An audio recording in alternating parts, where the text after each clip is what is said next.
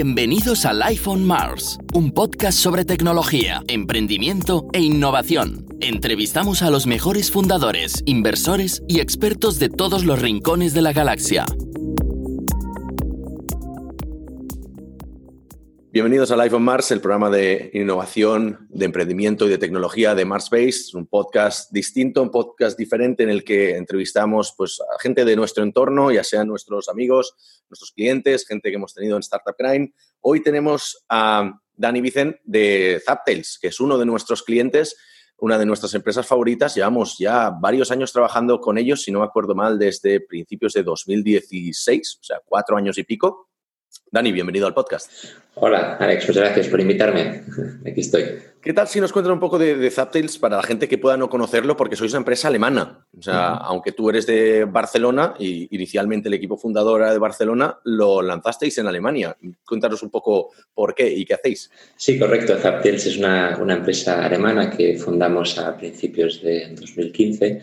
Es verdad que yo soy, soy de Barcelona, pero ya hace ocho años que, que vivo en Alemania, en Múnich porque soy medio alemán, medio español y bueno, pues directamente después de los estudios me, me lancé a, vivir a Alemania y eso en 2015 fundamos Zaptails, que básicamente lo que hacemos es ofrecer a nuestros clientes la opción de crear un libro impreso personalizado de sus chats, sea de WhatsApp, Telegram, Instagram, Facebook. Es un concepto parecido a los fotolibros que todos conocemos, en vez de subir solo fotos, pues subes el, el, chat completo. ¿Por qué decidisteis lanzarlo en Alemania? ¿Era por algo en concreto? ¿Porque ya estabas tú ahí? ¿Porque creíais que era un mercado que iba a aceptar este tipo de, de producto? Es, es, una buena pregunta. Yo creo que básicamente pues porque estaba ahí, porque mi entorno estaba ahí, la gente que, que conocía, mi network. Y Alemania también es un mercado que desde siempre le ha gustado mucho los fotolibros. Es un mercado donde los fotolibros son muy fuertes. Y bueno, Simplemente la, la, situación era esa y un buen mercado con la gente que, que necesitaba para montar el equipo. Y nada. ¿Y la idea por eso de dónde la sacasteis? Porque normalmente uno saca la idea de algún negocio anterior, ¿no? De alguna experiencia anterior, de alguien que le pide algo en concreto. ¿Teníais algún interés especial en los, en los fotolibros o los, los chatlibros en este caso? ¿O, ¿O por qué fue? Pues la idea surgió porque, bueno, como ya he comentado, yo había ido a Alemania hace ocho años y bueno, estaba en contacto con, con, la familia prácticamente cada día a través de WhatsApp, con, con el grupo de la familia y en, a principios de 2015 mi, mi, hermana tuvo su primer hijo y desde entonces, pues bueno, todo era sobre el hijo, ¿no? sobre el bebé. Estaba enviándonos fotos cada día explicando qué tal estaba ella, qué, qué tal estaba el niño y yo desde Alemania pues es casi como que, como que estaba ahí, ¿no? Con la familia y me pareció algo muy, muy valioso, ¿no? porque estábamos contando la historia de, la familia, del bebé, y me parecía una buena idea pues, convertir esto en un libro para pues, algún día enseñárselo al niño y, que viera, pues mira, todo lo que, lo que movió en la familia en su momento y conservar las fotos, las historias. Y en ese momento pues no había la opción de, de crear un libro de, esta, de este tipo. Y bueno, así es como surgió la idea y después de varios análisis de, de viabilidad, de, estudio de mercado, pues nos lanzamos a, a, llevar esto a la realidad. O sea, ¿hicisteis un business plan? a ver, si comparo el business plan que hicimos en su momento pues con el que tenemos ahora, pues no sé si lo podemos llamar business plan, pero sí, obviamente pues nos miramos un poco la situación, pues cómo podría funcionar, ¿no? qué se podría llegar a facturar o qué tipo de costes pues existen, pero como te puedes imaginar, pues al principio, bueno, vas un poco perdido y vas haciendo. Así que no sé si lo podemos llamar business plan. No, de hecho es, es, que es algo que te, te, te, enseñan en las escuelas de negocio, incluso en la universidad, y luego nosotros, al menos por experiencia personal, hemos visto que no hemos tenido que hacer ninguno, nunca jamás. Y muchos de los mejores emprendedores dicen, yo no sé ni lo que es un business plan, o sea, que no los hacen. Por eso preguntaba si vosotros lo habíais hecho. Yo sabía que existían y que habría que hacerlos, y yo, pues, al ser ingeniero industrial, pues tengo un, un background de, con números también. Pues sí, me lo miré, pero de hecho nos lanzamos mucho, dijimos, fuimos bastante inocentes y, y, nos lanzamos y dijimos, bueno, pues cualquier tema que nos encontremos ya aparecerá y lo solventaremos, pero si nos ponemos ahora a hacer números y mirar todo el detalle, pues quizás al final ni empezamos. Así que ya. adelante. ¿Y por qué os lanzasteis con, con B2C? ¿no? Porque en, es, B2C es un sector en el que o tienes una red infinita de contactos, ¿no? de experiencias anteriores, o bien tienes muchísimo dinero para gastar en marketing. Entonces, ¿por qué os lo lanzasteis con un, con un negocio tan complicado como intentar vender libros de WhatsApp en formato B2C? Sí. Em, que es un negocio complicado, lo sé ahora, no lo sabía hace cinco o seis años. si lo hubiese sabido en su momento, pues quizás hubiese influido la, la, la decisión pero yo creo que en todo momento hemos actuado mucho pues, por, por la intuición, por la motivación del momento, por las ganas de, de lanzar algo, sin, sin, prestar demasiada atención a los, a los problemas que, que, podría haber. Yo en ningún momento me había planteado si era mejor hacer B2B o B2C. B2C. A mí me gustaba la idea, le creía en ella, le veía futuro y me lancé. Y mm, vosotros, al, eh, iba a decir una cosa, o sea, respecto al, equipo fundador, que es un equipo que, quizás venía de un background ciertamente técnico de, ingeniería industrial, como en tu caso, mm. pero no exactamente del mundo del desarrollo, ¿no? Entonces, claro, llega un punto en el que decís, tengo que desarrollar un MVP, y si no me acuerdo mal, vosotros subcontratasteis un MVP a, a una empresa, ¿no? Entonces, ¿cómo fue este, este proceso? De decir, vale, quizás no somos fundadores técnicos, necesitamos una parte técnica, no tenemos nadie en el equipo que pueda hacerlo, em, vamos a buscar una empresa. ¿Cómo fue ese proceso?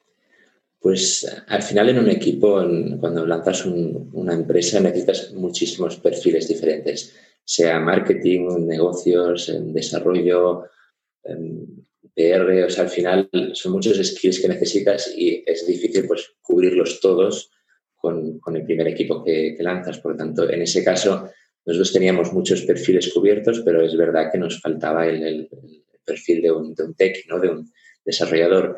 Y por casualidad, pues uno de nuestros fundadores em, conocía a dos desarrolladores que habían montado una pequeña empresa justamente haciendo este tipo de productos y como eran conocidos de confianza, pues, pues ya nos, nos lanzamos a hacerlo con ellos, que hicieron muy buen trabajo y nos proporcionaron un, un MVP pues muy bueno que nos sirvió pues para, para lanzar el producto, para testear el, el mercado y, y, a partir de ahí ir desarrollando el, el software pues como es, como es hoy. Sí, porque quería decir, normalmente el subcontratar, digamos, la parte del desarrollo del MVP no es algo muy común, o quizás es algo que a los inversores luego no les gusta, ¿no? Por, por temas de que probablemente no tengas la propiedad intelectual dentro de la empresa, por que potencialmente no te hagan un vendor locking o un, un locking tecnológico, ¿no? Los proveedores. Entonces, ¿cómo, eh, ¿cómo gestionasteis esto a nivel de expectativas? No sé si entonces ya teníais inversores o todavía ibais con, con dinero, con fondos propios, pero ¿cómo gestionasteis esto con el equipo de desarrollo? ¿O era quizás porque eran amigos vuestros y, os ayudaron también en este proceso? eran amigos, obviamente confiábamos en ellos y desde un principio ya dejamos claro que la propiedad del software estaba en Zaptils y no en, una persona en particular. Por tanto, esa parte desde un principio estaba asegurada y obviamente nos, fiamos en, la relación que teníamos con ellos, ¿no? que, eran, que eran amigos. Y al final, bueno, mi opinión un poco es, em, podría pasar pues que al final tienes los desarrolladores en el equipo y, y ese, esa competencia pues la tienes en el equipo, pero al final pues hay otra competencia que no tienes en el equipo y tienes que contratar esa. Entonces el argumento es el mismo. Podría ser que tuviésemos el, el, MVP en el equipo, pero el concepto de marketing y todo lo demás pues lo hemos tenido que externalizar. Entonces al final siempre habrá algo eh, que tienes que, que contratar fuera y lo único que tienes que asegurar es que, el know-how pues siempre se quede en la empresa, sea quien sea con el que trabajas, pero que no te hagas em, dependiente de esa, de esa persona, de esa empresa. Y eso es algo que desde un principio lo tuvimos muy claro y por tanto funcionó bien y nunca ha sido un problema con los inversores porque si esto lo explicas, pues por qué has hecho cada paso, pues al final tiene sentido y, hemos demostrado que funciona perfectamente. ¿Y cómo, cómo aseguráis que el know-how se queda dentro de la empresa? O sea, asegurando qué procesos hacéis. ¿Hay algún tipo de, de entregable en base a formación, por ejemplo? O, algún tipo de contrato específico? ¿Cláusulas en contrato? ¿Cómo, lo, cómo aseguráis? A ver, por un lado tenemos un, contrato de intelectual, intelectual de intellectual property, perdona, en el que aseguramos pues, que, todo el código escrito pues, em, es propiedad de Zaptils. Esto por un lado lo tenemos en el contrato y luego ya a nivel de, cómo trabajamos, pues siempre está todo documentado. Em, desde un principio, pues todas las tasks que hemos hecho están, están documentadas. También tenemos una documentación que si algún día pues em, tiene que, otro desarrollador tiene que em, seguir con el proyecto, pues tiene toda la documentación de qué es lo que se ha hecho y por qué se ha hecho así.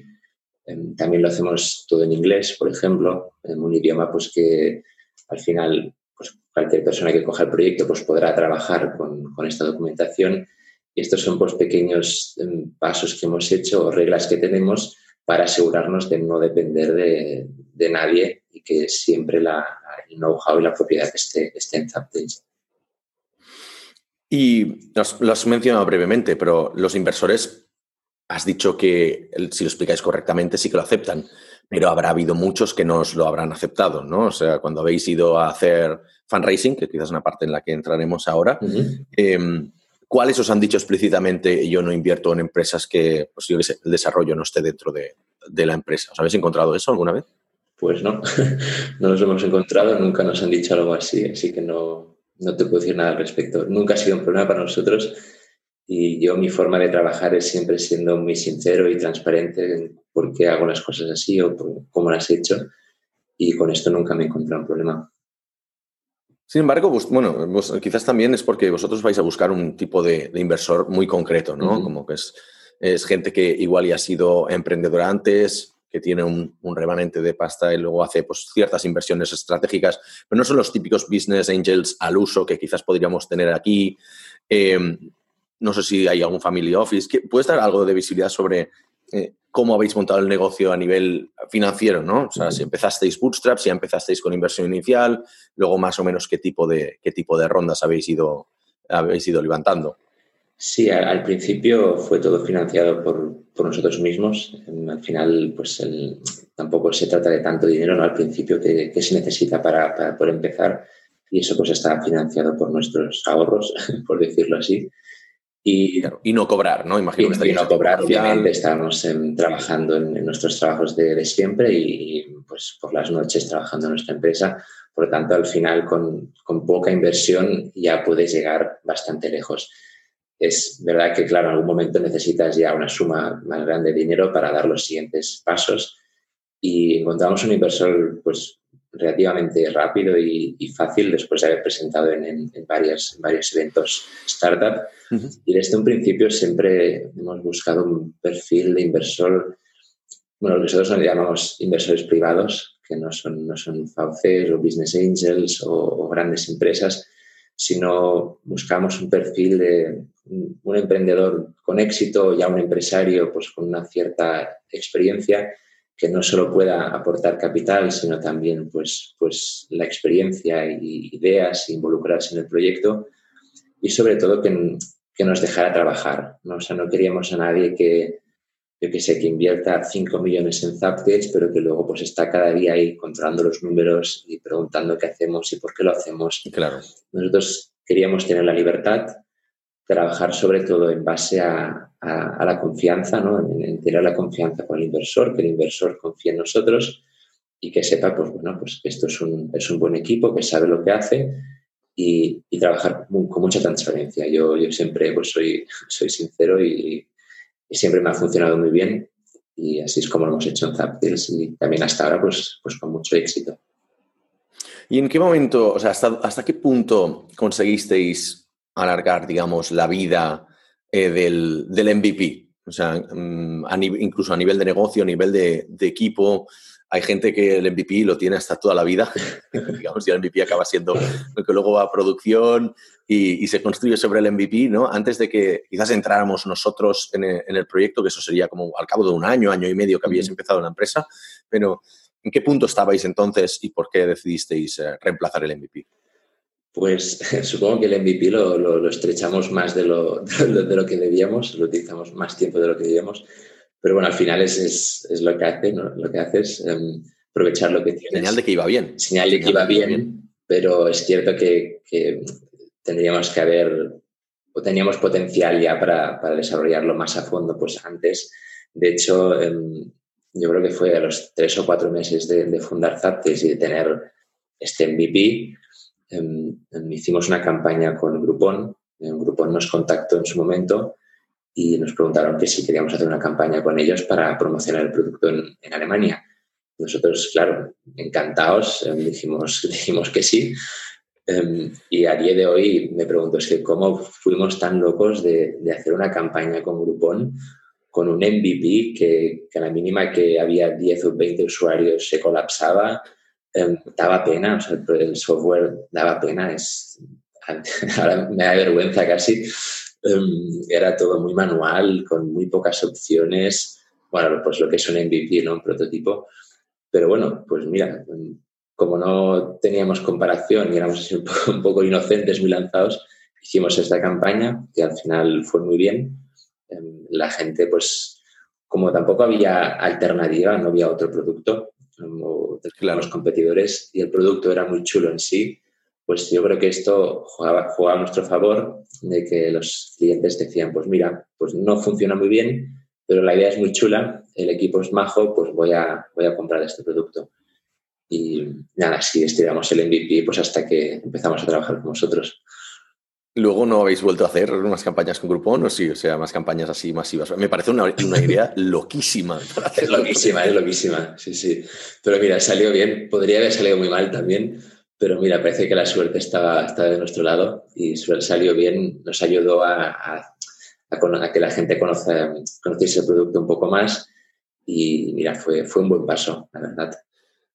De, de, hecho, iba a preguntar, porque claro, si una de estas cosas sale mal, por bien que la gente pueda ver que es una, empresa que está empezando, la gente no suele tener ese tipo de criterios. Donde, ah, pues es una mierda, te ponen malas críticas donde puedan y, y, has quemado muchos, muchos puentes, ¿no? Aunque B2C es un mercado inmenso, pero igualmente hay gente que no te dará una segunda oportunidad o igual hablará pestes del producto, ¿no? Entonces, no sé si luego habéis vuelto a hacer pues, campañas parecidas targeteando a la misma gente o, o no? O, habéis identificado usuarios que lo, hicieron la primera vez y luego se han quedado, han repetido varias veces? ¿Cómo es el proceso, el, ciclo de vida? Sí, de hecho esto es un, tema muy importante en, en B2C. El B2C los, los, clientes son muy exigentes y tienes exactamente una oportunidad con ellos. Por tanto, si, si, si algo sale mal, em, los pierdes y no solo los pierdes, sino que es probable que hablen mal sobre tu, sobre tu producto y al final pues acabas perdiendo pues 5 o 10 potenciales clientes em, que estén en contacto ¿no? con, con, ese usuario que ha tenido la mala experiencia. Em, de hecho, ahora que comentas, hemos hecho más acciones de este tipo.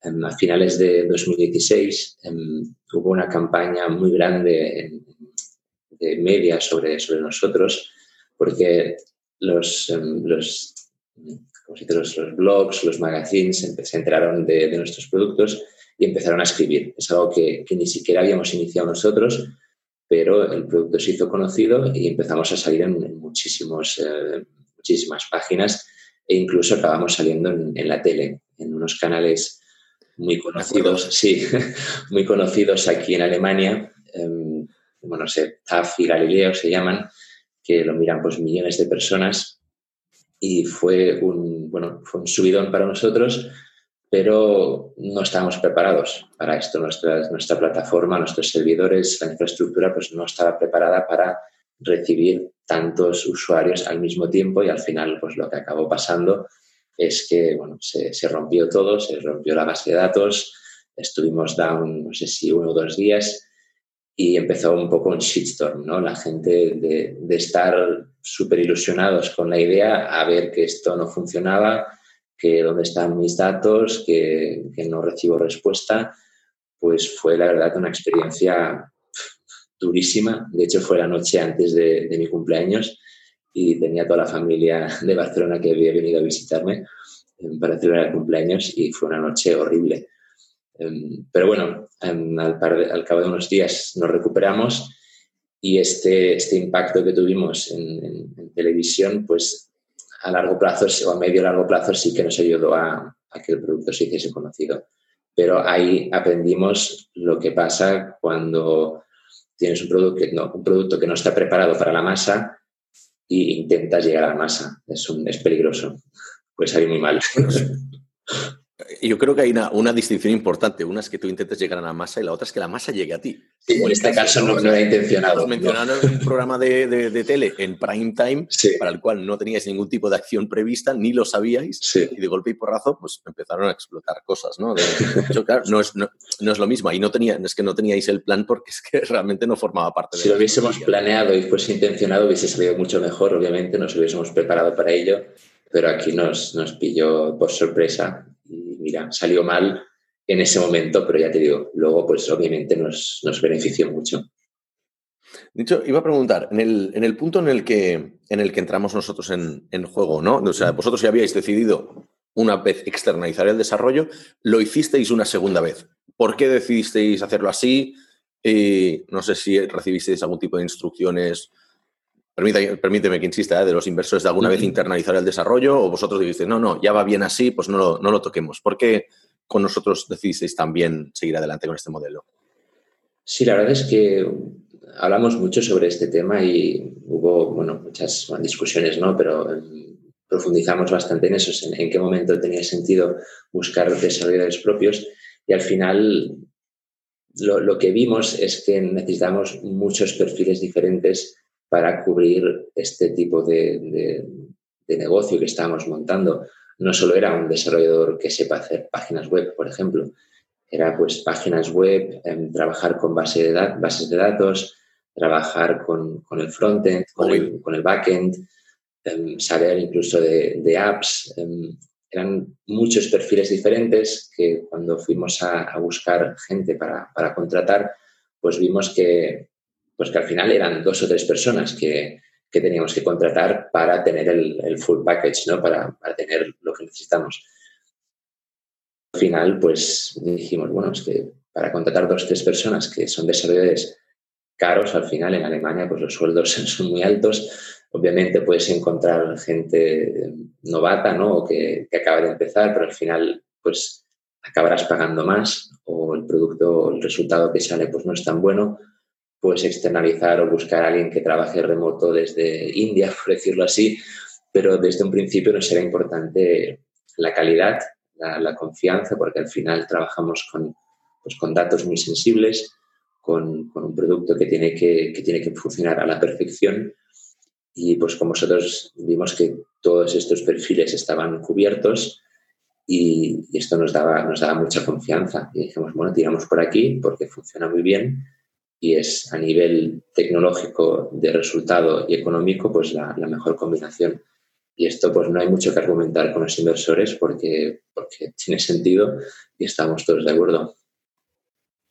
Bueno, de hecho, eh, aquí hay una cosa, nosotros siempre recomendamos que, los, que los clientes tengan también su equipo técnico, incluso ayudamos a, confeccionar esto por, el, por los motivos que, he enunciado antes, ¿no? por temas de, pues ya sea propiedad intelectual, de que también haya ciertas tareas que sale caro subcontratar o que igual no tenemos la disponibilidad de trabajar pues fuera de horas si suceden ciertas cosas quizás alguien en tu equipo, pues oye, hay que reiniciar la base de datos el domingo por la noche, bueno, aunque no es una situación ideal, pues puede hacerlo en un, en un momento, ¿no? Un CTO, o alguien que tengas contratado y todo eso, ¿no? O que sea, pues cambiar ciertos textos en la web. Entonces, y, durante un tiempo vosotros tuvisteis a alguien en, el equipo, ¿no? Entonces, el modelo mixto, mm, ¿qué tal? ¿Cómo lo visteis a nivel de, infraestructura, a nivel de, a nivel de gestión? Porque, bueno, yo al menos me acuerdo de uno, teníais un, a un chico en Barcelona, em, pero no, no sé si llegasteis a tener, a tener más. Entonces, la, primero modelo mixto, ¿qué tal funcionaba? Y la segunda, composición del equipo, ¿no? ¿Qué, perfiles tenéis en la empresa para dar un poco más de visibilidad sobre esto? Sí, es, cierto que, hicimos un, bueno, primer intento de, contratar a alguien. Al final nos, salió bien básicamente por temas de, liquidez. En ese momento estamos pasando una época mm. un poco difícil em, de liquidez porque los resultados no venían como, como nos habíamos esperado. Em, habíamos intentado em, abrir el negocio en otros países y no estaban llegando los resultados. Por lo tanto, nos habíamos lanzado en una dirección que era internacionalizar y, crecer el equipo y nos habíamos lanzado demasiado. Los resultados no vinieron tan rápido como nos habíamos esperado y eso nos hizo, nos obligó a dar un par de pasos hacia atrás, que fue, pues, pues fue duro en su momento porque la gente que habíamos contratado, pues tuvimos que despedirnos de ellos, pero fue un aprendizaje con aprendizaje de, bueno, que tampoco, no, no, puedes saltarte pasos o estirarlo demasiado o lanzarte demasiado, em, tienes que trabajar paso a paso y no dar cuatro pasos a la vez, ¿no? Entonces, esa es la experiencia que hicimos. Hubiese funcionado muy bien, la verdad. Em, pues el chico, obviamente, pues le faltaba, le faltaba rodaje y, es un producto muy difícil, ¿no? Pues con muchos, con muchos aspectos a tener en cuenta y hubiésemos necesitado más tiempo pues, para que salga bien. Pero iba en la dirección correcta em, si no hubiese pasado, pues eso, lo que nos pasó de, una mala planificación o de esperar resultados más rápido de lo que realmente pues, iba a pasar y tuvimos que, pues dar un par de pasos atrás. Bueno, lo de mala planificación, permíteme que lo ponga en duda. ¿eh? Estáis en un, en un, mercado en el que vosotros estáis creando el mercado. Porque lo que dices, lo más parecido es un Hoffman, que hace cuántos años que existe Hoffman, no tengo ni idea, pero no es no ha sido una startup reciente que tú digas, hostia, sé, pues sé el crecimiento que tenían, sé las métricas que tenían. No sabemos, en verdad vosotros estáis creando un mercado nuevo en el que sois no sé, creo que sois los líderes en, en este mercado, ¿no? Entonces, claro, las proyecciones, ¿en base a qué las hacéis? Sí, cierto.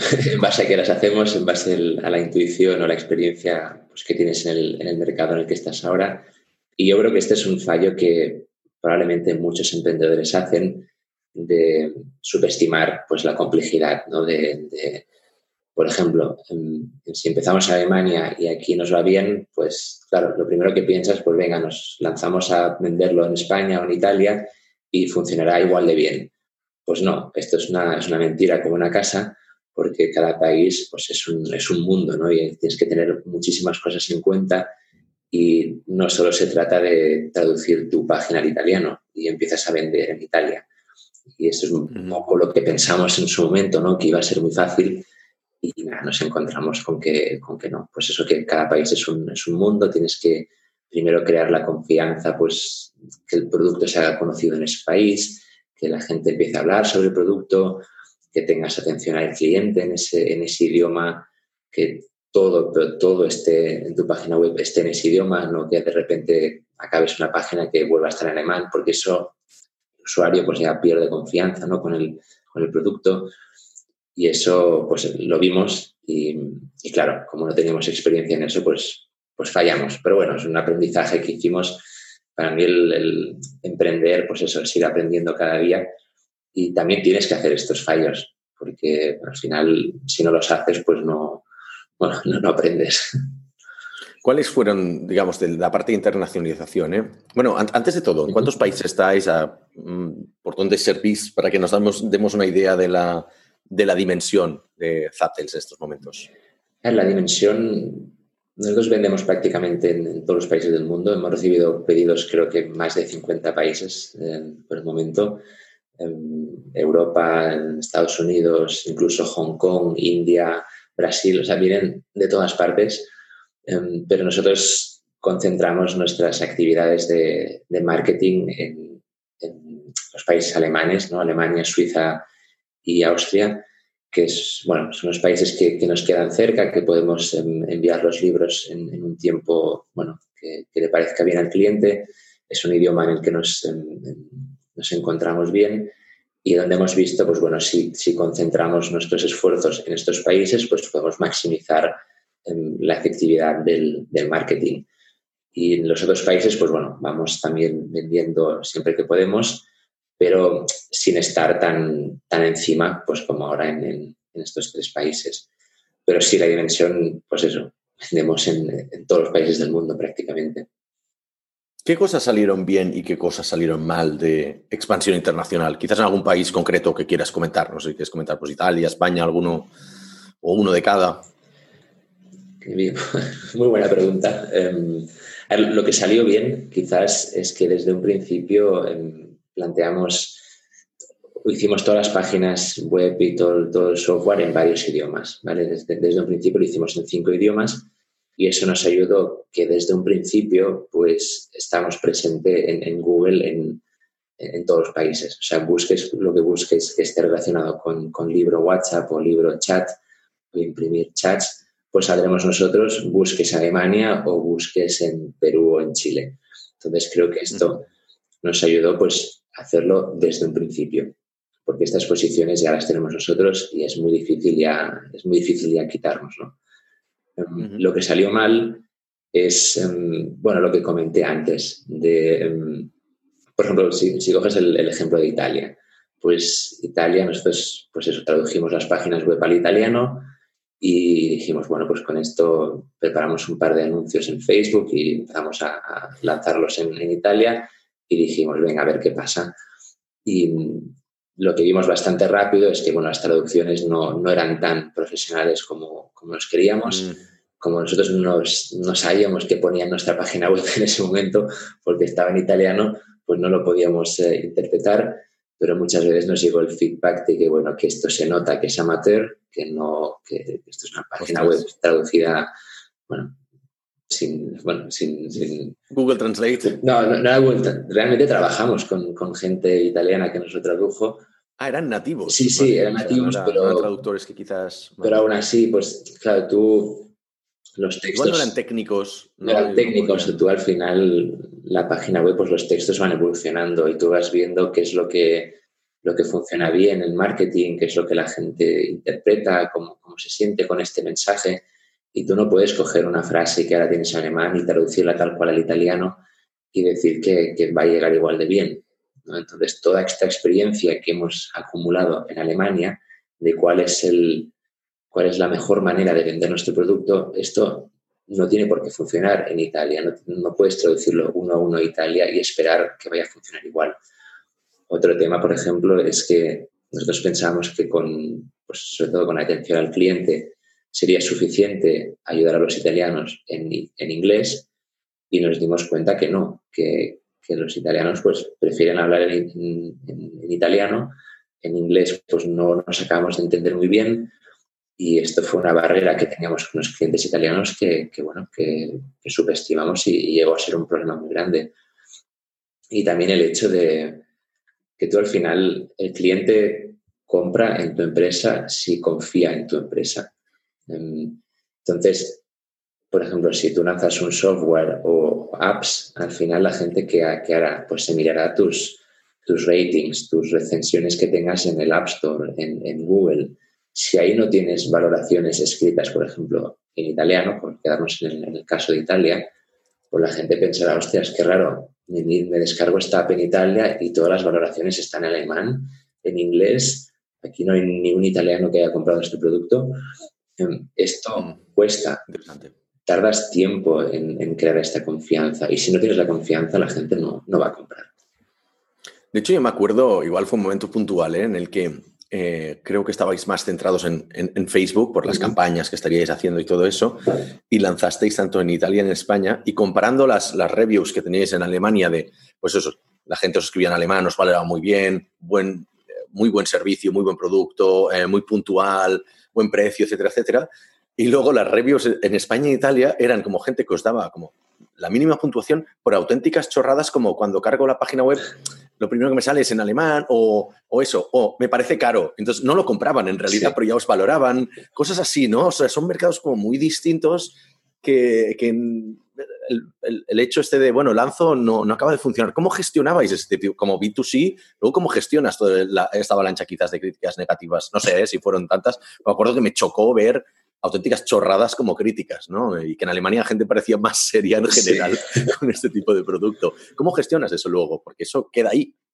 Sí, a ver, críticas negativas recibes muchísimas, obviamente, a la mínima que lances un producto em, te van a llegar críticas y esto es algo que al principio cuesta mucho porque te lo, te lo acabas tomando casi a nivel personal, pero aprendes a vivir con ello. Em, es, es imposible que un producto le guste a todos. para mí es suficiente que yo que sé que a un 5% le guste el producto porque para mí es suficiente para crear un, buen negocio y aprendes a, aceptar estas críticas. Es cierto que, justamente en, España, en Italia, las críticas eran muy duras. Em, no sé por qué, ahora no, me quiero meter en esto, pero pues venían incluso insultos o amenazas o cosas muy feas que no las había visto nunca aquí en, Alemania. Aquí en Alemania obviamente también recibimos críticas, hay mucha gente que no le gusta el producto o no le gusta lo que hacemos, pero nunca nos llegan, nos, llegan insultos o cosas de este estilo. Em, pero bueno, al final lo bueno es que tú puedes eh, borrar comentarios, obviamente, en, Facebook, mm. Instagram, pues em, tú como empresa, si, si, si el comentario no es aceptable o es agresivo o no aporta nada, pues lo puedes borrar. Em, y a mí me parece correcto que se pueda borrar porque sin, es, es, es, diferente si un usuario, por ejemplo, compra nuestro producto y no está contento con el resultado y dice, mira, es que bueno, he tenido esta experiencia y ha sido mala, el libro tenía mala calidad o lo que sea, por mucho que me duela recibir esta crítica, pues al final es legítima, ¿no? Es, es, es correcta y el usuario puede expresarlo, pero si vienen ataques de vaya mierda producto, em, lo probado y, es una estafa o cosas así que, que no, no, que se nota que esta persona más que nada está, está bueno, liberando su frustración, ¿no? Mm. Em, pues esto no, no le aporta nada a, a, mí, ni a esa persona, ni a posibles clientes que usuarios que lo puedan leer. incluso muchos usuarios que ni siquiera lo han probado o han comprado el producto y ya se ponen a, criticarlo. Entonces, es, sí, es algo duro en el B2C, te acabas acostumbrando, pero, pero es duro. es, que es algo que me chocaba, ¿no? Porque generalmente, bueno, al menos en, en, Alemania, y yo que también he vivido en Alemania, pues lo sé, si alguien se queja de tu producto, pero lo tiene y lo ha comprado, por bien que le haya ido mal, por lo general igual en vez de cinco estrellas te dejará tres. Y te dirá, mira, y los fallos han sido estos, pero no te pondrá una estrella. Y aquí parece que es como o cinco o, cero estrellas, ¿no? Entonces, no sé, por eso me Pero yo en algún momento llegué a pensar, o sea, ¿y puede ser que allí haya habido como ataques de competencia? Es decir, ¿habéis tenido algún choque con la competencia que habéis tenido durante, durante los años, porque había otras empresas que hacían lo mismo. ¿Llegaste a pensar que algo de esto, al menos en las redes sociales, era efecto de la, de la competencia o qué? Pues no lo llegué a pensar en, ningún, momento. Em, hasta ahora siempre los pocos competidores que tenemos em, siempre ha sido todo muy justo y fair. Em, la, verdad es que, la verdad es que no tenemos mucha competencia porque nos hemos posicionado también desde un principio que, que aquellas Claro. Aquellos emprendedores que han intentado hacer algo parecido, pues se han quedado a medio camino y al final lo han dejado porque la distancia hacia nosotros ya es demasiado grande a, día de hoy. Pero no, en ningún momento pensé que, podrían ser competidores.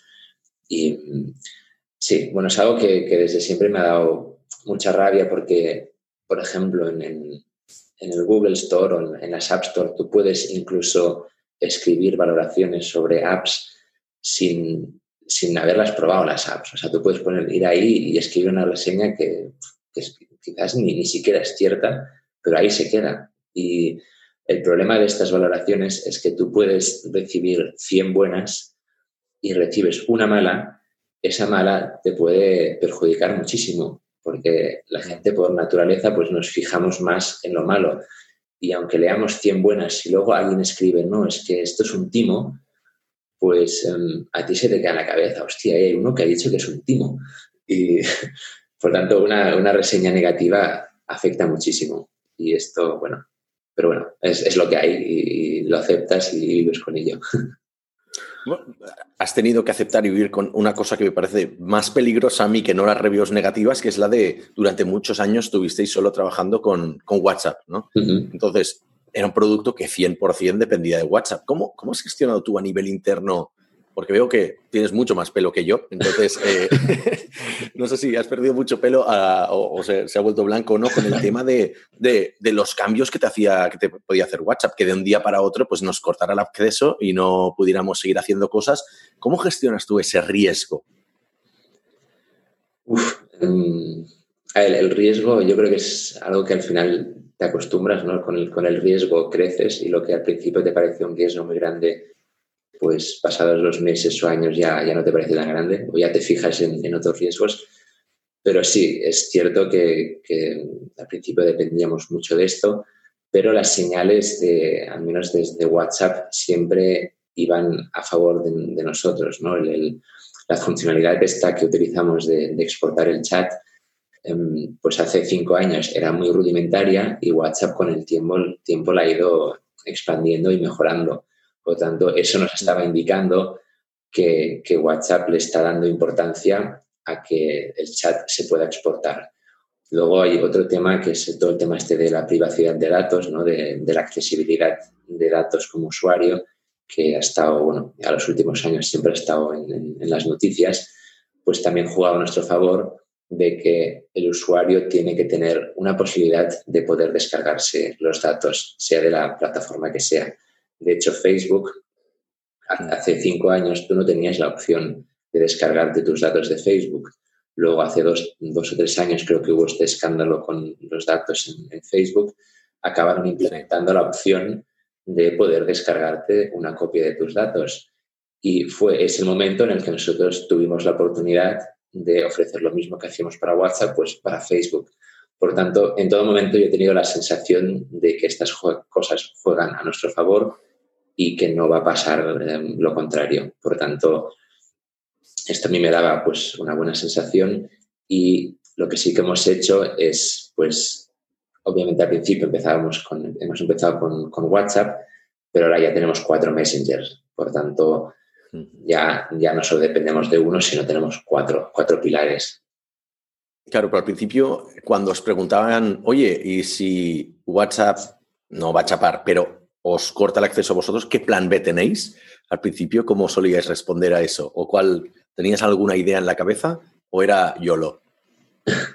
Bueno, la respuesta que daba es, de hecho, la, que te da ahora mismo, que, al final es un derecho del usuario poder acceder a tus datos y si, si WhatsApp ahora quita la opción de poder descargarte los datos, el menor problema probablemente sea con Zaptil, sea con los millones y millones de usuarios que utilizan WhatsApp que de repente no pueden acceder a sus datos.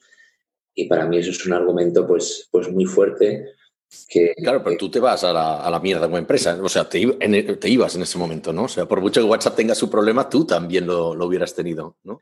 Sí, pero forma parte del riesgo. Tú puedes coger cualquier startup que empieza a día de hoy y les dices, oye, ¿qué pasa si pasa esto? Y dices, bueno, a ver, es que si pasa lo impensable, pues, pues vale, cierto, el negocio pues se va a la mierda.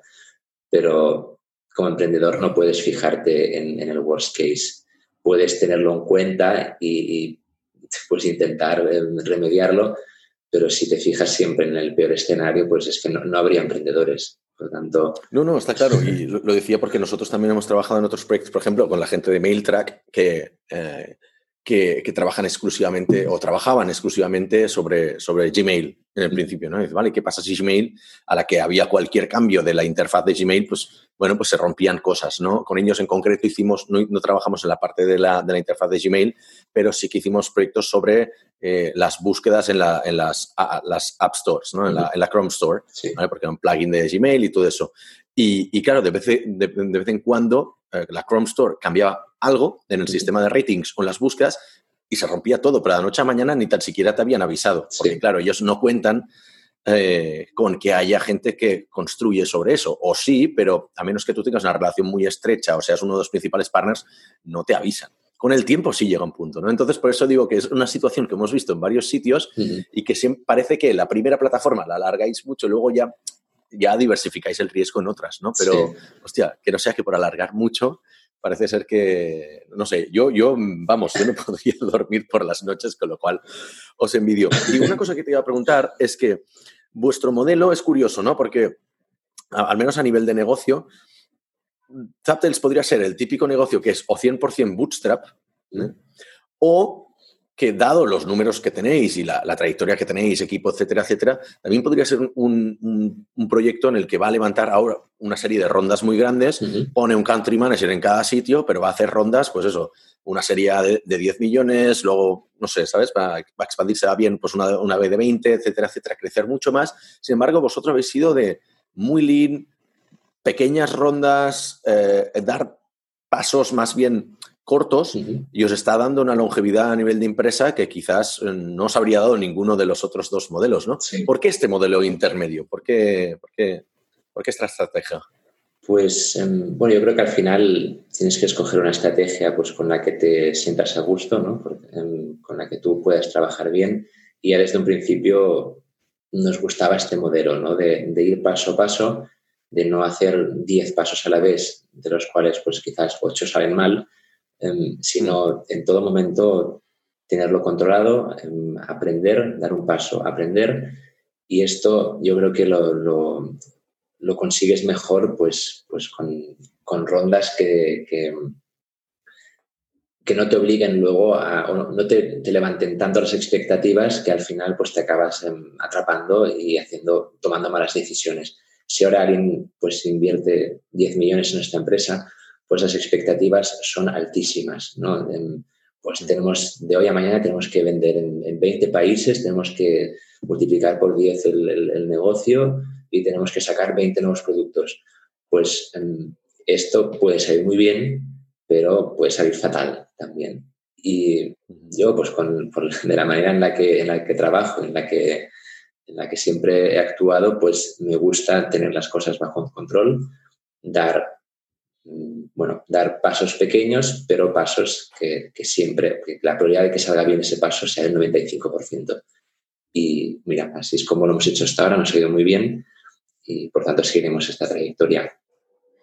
¿Y qué acciones vais haciendo a medida que crecéis? Porque vosotros afianzáis vuestro negocio, por lo que entiendo yo, uno, por la longevidad que tiene la empresa, porque al final pues tienes una serie, lo que has dicho tú, SEO, que va acumulando con los años y una base de clientes que al final se van recomendando entre ellos y van creciendo, pero eh, habrá algo que tienes que hacer para asegurarte, ¿no? Lo que en inglés llaman el moat, ¿no? El, foso de tu castillo, para, para, asegurar que otros no intenten entrar donde estás tú, ¿no? ¿Hacéis algún tipo de acciones así al respecto de decir, ostras, como protección contra la competencia? O sea, aparte de quizás, pues eso, pues no, no, no, hablar, no habláis mucho, por ejemplo, en, eventos ni, en entrevistas. Eh, em, no sé, ¿qué acciones hacéis para, digamos, como para proteger vuestro castillo? Pues, a ver, proteger, proteger, realmente no, no puedes proteger tu negocio, ¿no? Cualquiera puede salir y, y, hacer lo mismo. Em, yo creo que al final lo que más nos protege es la, posición que tenemos ahora mismo y la profesionalidad, ¿no? que al final pues, pues somos una empresa, con, con, cara y ojos que desde el principio lo ha hecho todo, lo ha hecho todo muy profesional y esto se ve desde fuera. ¿no? Entonces, em, desde fuera tú puedes, em, a simple vista puedes ver si una empresa lo está tomando en serio o, son, son, amateurs que, que, han lanzado un producto y no saben lo que están haciendo. Y creo que esto es, es nuestra em, mejor protección. Al final, no te puedes esconder porque si te escondes pues no, no venderás nada. Por tanto, seguimos haciendo marketing, seguimos saliendo en, en, en, pues en, magazines o blogs o páginas web. Em, por tanto, no estamos escondiendo nada, pero lo hacemos todo bien. Em, también justamente en, nuestro negocio es muy importante lo que he comentado antes, ¿no? que la gente confíe en, la empresa. Estamos tratando datos muy personales de, los clientes y es algo que no puedes tomar a la ligera. Esto em, o lo haces profesionalmente o, lo dejas.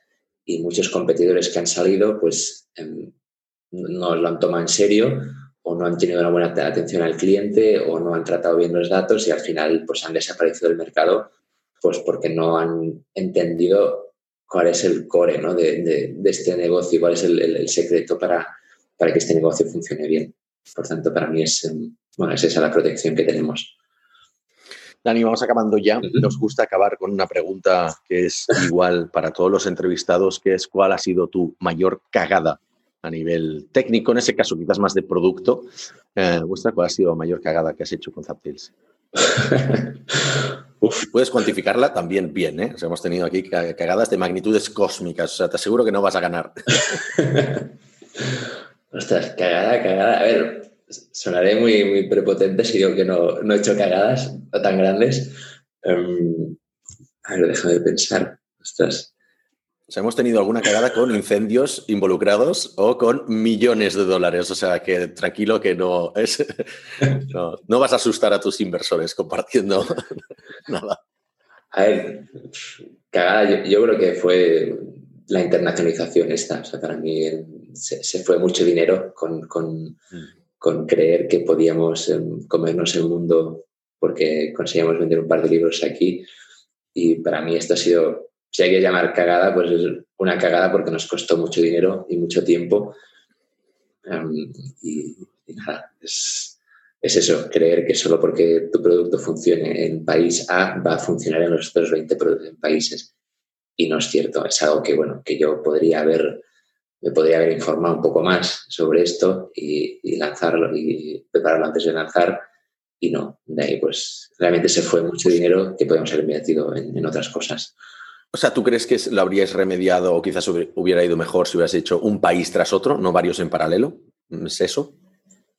Em, sí, eso hubiese sido una opción. Pasa es que, pasa que eso tardas mucho, ¿no? O sea, si cada país le dedicas tanto tiempo, pues, em, pues no acabarás nunca. Pero hubiese sido una opción. La otra opción simplemente hubiese sido prepararlo más. ¿no? Em, de hecho, justo habíamos cerrado una, una ronda de inversión. La ronda de inversión era para internacionalizar y lo que te comentaba antes, ¿no? Cuando se invierte dinero, pues hay ciertas expectativas y en ese caso la expectativa era crecer el negocio lo más rápido posible vendiendo en muchos países. Y yo dije, pues sí, claro, vamos a hacerlo y va a funcionar bien. Y no, salió muy mal. Y, nada, preparar las cosas, que de hecho es como yo trabajo, no sé por qué en ese momento pues me dejé llevar em, y salió mal, por tanto no, preparar las cosas y entonces las, las opciones de que salgan bien son mucho más altas.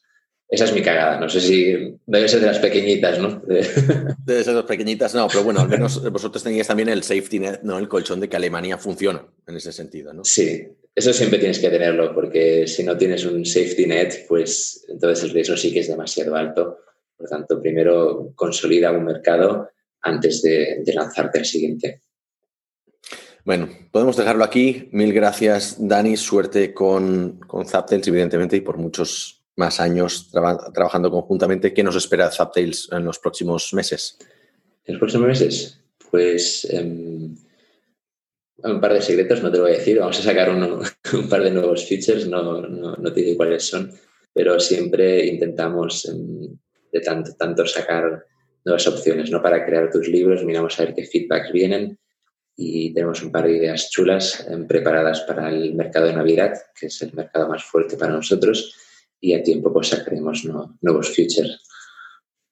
Perfecto. Mil gracias, Dani. Gracias a ti, muchas gracias por las preguntas y bueno, seguiremos trabajando juntos los siguientes años. Perfecto. gracias. también a, vosotros por escucharnos. Eh, si os gusta el podcast, por favor, dejadnos eh, likes y, reviews y todo este tipo de cosas. Si no nos gustan reviews, pues haremos como Dani, os borraremos. No, coña, coñas aparte, eh, evidentemente es algo que estamos explorando ahora, todo lo que es la parte nueva de la promoción de, de podcast. Hemos alcanzado los mil seguidores en ambas plataformas, tanto en inglés como en, castellano, perdón, en ambos idiomas, así que cualquier review será bienvenida. Gracias y hasta el próximo episodio.